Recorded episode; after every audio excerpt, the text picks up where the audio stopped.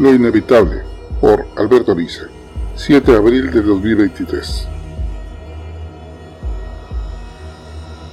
El tiempo corre, a veces como un río desbocado, otros como una sinfonía que nos arrastra bailando en su ritmo, y en otras ocasiones a un suave ronroneo, apenas perceptible que parece errático.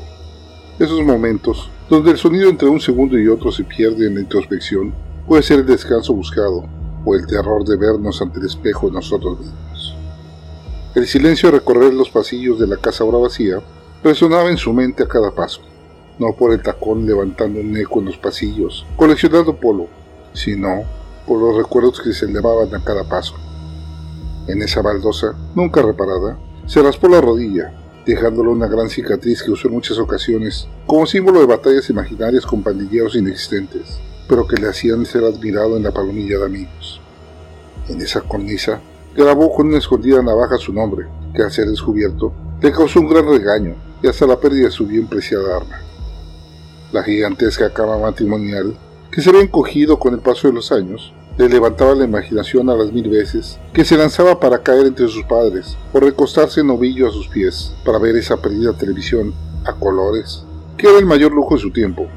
Ver el programa nocturno de los domingos junto a todos en la familia, enredados en la pobre estructura, era un placer que sin saberlo superaba el episodio nunca visto. ¿Cómo se puede extrañar la incomodidad de unos pies en la espalda, una cabeza enterrándose en el vientre, o un entumecimiento aguantado para no romper el delicado equilibrio de una bola de chiquillos enredados entre sus padres, en un momento mágico que ahora se sentía tan deseado de volver a vivir. La ventana abierta de par en par, a un jardín ausente, ahora una terraza de cemento, evocaba la infancia con su pasto húmedo y las tímidas flores tratando de sobrevivir a los cachorros humanos, que no dejaban de pisotearlos en su juego sin fin. La sombra del ahora ausente árbol, que tantas veces fue su refugio, casi le hacía brotar una lágrima. Lo que alguna vez fue una moderna casa, remodelada hasta el cansancio, ahora era solo un cascarón de objetos sin sentido ni pertinencia, que parecían consumir los recuerdos de una lejana vida familiar. Los largos caminos de la vida los derivaron cada vez más lejos del hogar familiar. Una colección de desconocidos, con las mismas inseguridades, fue tejiendo lo que con el tiempo llamó su vida. En su momento, el regreso a abrevar al amor familiar, al principio, era una petición física, pues las exigencias de su nueva vida lo abrumaban. El reinvento de su vida fue un proceso de años, un cambio a la vez, una actitud, una forma de peinarse, una frase copiada que parecía acoplar más con sus iguales, un pequeño triunfo al lanzar a tiempo una frase chusca, eso era el éxito. El sentirse parte de otro grupo fue algo que le costó tiempo y hasta alguna lágrima, pero llegó el momento en que sin darse cuenta regresaba al hogar de visita de fin de semana, añorando retornar a la chusma que se juntaba tras clases, a encontrarse de nuevo entre los bromistas de un taller que lo empleaban en destajo, o al encuentro del carpintero que le pagaba por palear la sardina una vez a la semana. Dolor el día que al retornar al hogar familiar se topó con el amigo de la vida, que tras prefabricados saludos descubrió que ya no tenía tema de qué hablar. Los lugares y personas que les llenaban no tenían nada en común con su antes extrañable amigo. El doloroso silencio fue el anuncio de una despedida que ambos supieron era definitiva. A la mente, del saludo al paso del padre del amigo infantil, ese que decidió la vida marcial, casi partiendo al mismo tiempo que él. El saludo y ligera conversación con el señor, sobre nada importante, con el cariño que el hombre siempre le brindó, le dejó un sabor de despedida al alejarse. Horas después, ya en la cena familiar, se enteró que tenía semanas de haber fallecido, cosa que le dio la sangre y generó una lobre gachocha nocturna. En ese momento fue un hecho paranormal, pero ahora curiosamente le parecía un suceso más que normal. Los días en familia se fueron reduciendo con el tiempo. Entre la distancia, los compromisos escolares y pronto el trabajo, se fue construyendo una vida en medio de desconocidos. Los sentimientos urgidos de encontrar un lugar en el mundo y ser parte de una sociedad extraña lo llevaron a encontrar nuevos amigos de por vida que se perdían sin enterarse apenas a los días. La constante del amor, el encontrar a esa persona especial con la crudeza de la lucha entre iguales para ganarse ese complemento, lo llevó a lugares no imaginados. Una compleja historia de dudas, reacciones, palabras, actos y situaciones que cualquiera que ha vivido conoce. El retorno casi obligado en las fechas tradicionales dejaba huella en cada viaje. Constatar los cambios en lo que alguna vez era su mundo se reflejaba en sentirse un extraño, que no sabía cómo comprender esos seres de su sangre que se tornaban en extraños. En alguno de esos viajes, en medio de los recuerdos, herramienta usada para convivir cuando la distancia es grande, le propinó la vida un descalabro en el alma, al enterarse de la noticia de su antigua palomilla. Esos chiquillos de risas ligeras, ojos brillantes y esperanza de felicidad eterna, que en secreto sabía que había traicionado, abandonándolos en el barrio. Esa mención le causó un dolor que ya no podría nunca lavar de su alma. Presas de conseguir una forma de sobrevivir, culpa del inevitable trauma de crecer, se dejaron tragar por esa vida obvia del barrio. Fueron escalando las actividades fortuitas que todos conocían y de niños despreciaban, pero con el paso del tiempo las aceptaron como cotidianas y normales al llegar a la adolescencia.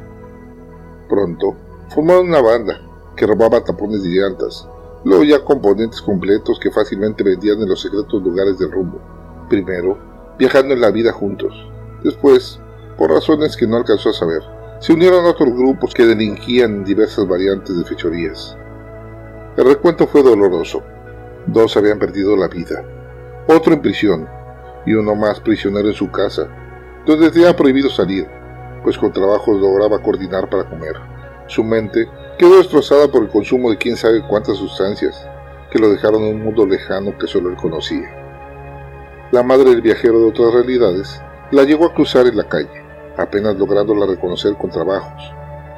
La que era una alegre mujer que tanto lo consintió durante su infancia, ahora era la custodia de una vida que no lograba entender la realidad.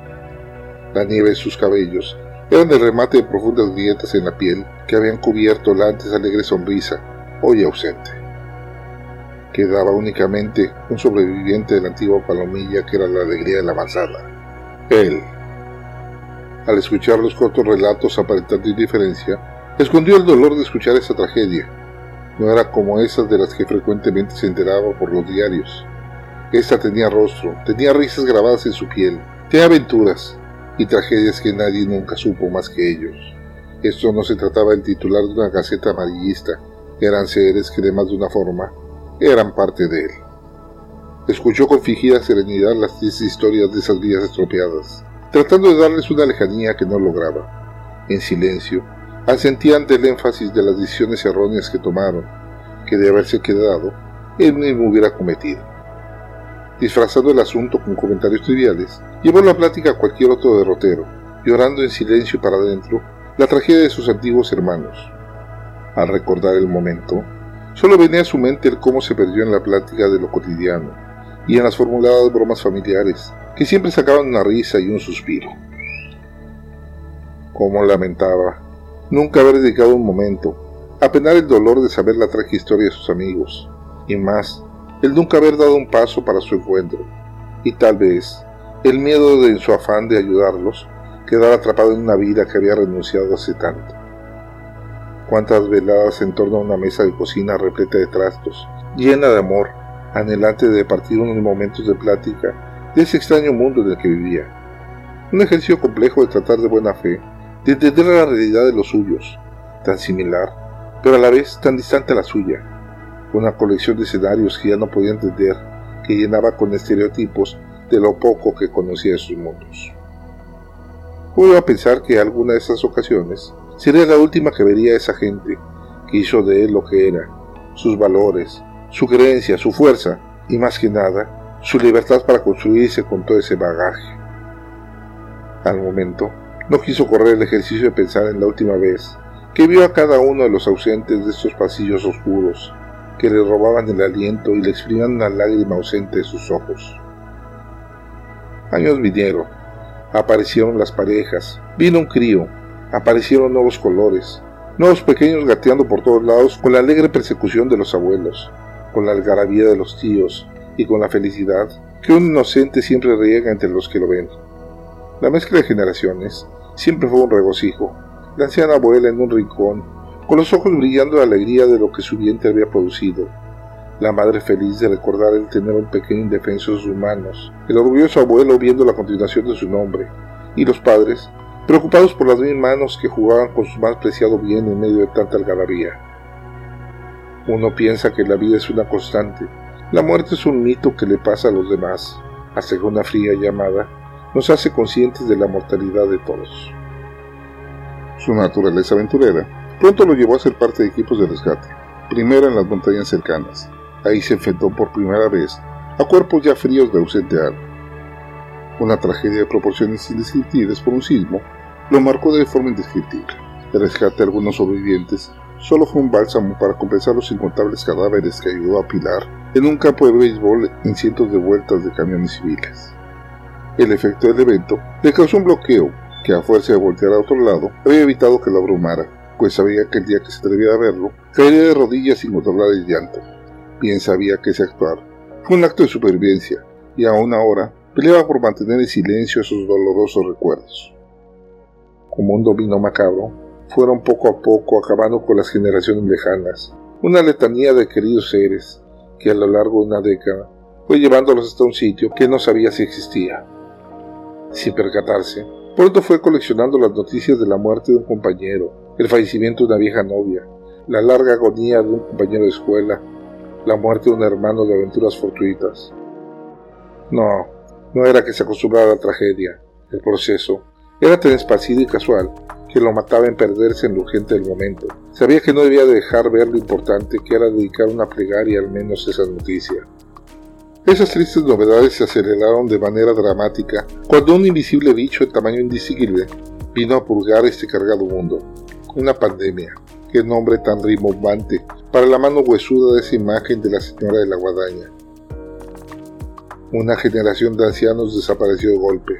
En menos de un año, las víctimas llegaron a millones de seres, algunos cercanos, otros solo estadísticas que se perdieron en silencio durante un confinamiento inexplicable y a veces insoportable.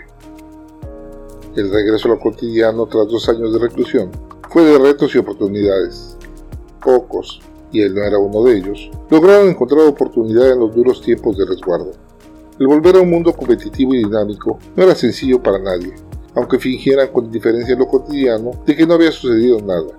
Al fin de cuentas, él era un sobreviviente de ese catombe, la muerte no lo había volteado a ver, lo que le hacía en cierto modo sentirse inmortal.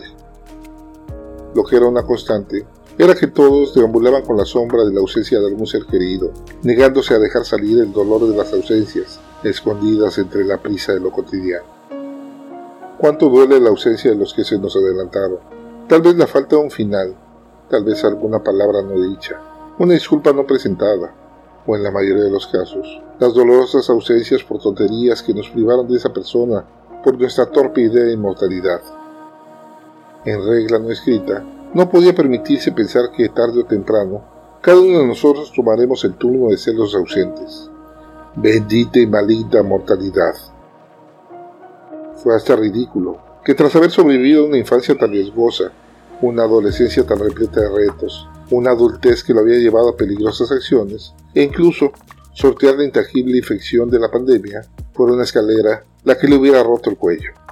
Sí, una simple reparación casera, una escalera que se venció ante su peso, haciéndolo adquirir velocidad mientras las manos arrancaban vegetación frágil que no detenía la vertiginosa caída. Silencio. Solo la nada siguió la situación. Abrió los ojos y apareció en este, el hogar familiar, que pese a que él mismo había construido un nido bello y protector, nunca pudo sustituir este sitio de sueño. Era consciente que el lugar ya no existía, por lo menos no como lo recordaba, pero ahora en ese trance, sabiendo que algo esperaba, se refugiaba entre esas paredes donde creció. ¿Qué viene después? Una duda permanente en su vida, miles de horas discutiendo con los que defendía tal o cual postura, soportada en su creencia apoyada en sus escritos, en sus profecías o hasta en sus esperanzas. Ahora sabría que tan errado estuvo. No había más que esperar. Tras lo que parecían horas, el clic del segundero avisó otro periodo cumplido, cuando la luz comenzó a sustituir esas añoradas paredes. El qué sería de él se resolvería pronto. Dio un paso al frente, como si toda la vida supiera que esa era la última acción de su vida como una pulsada que destrozaba toda esa tristeza contenida, la añoranza y el dolor escondido por saber que no volvería a ver a tantos, se rompió en pedazos que volaron a una nada reconfortante que le brindaba alivio al no ser más, a solo existir. Grabado en Cancún, Quintana Roo, el 7 de abril de 2023.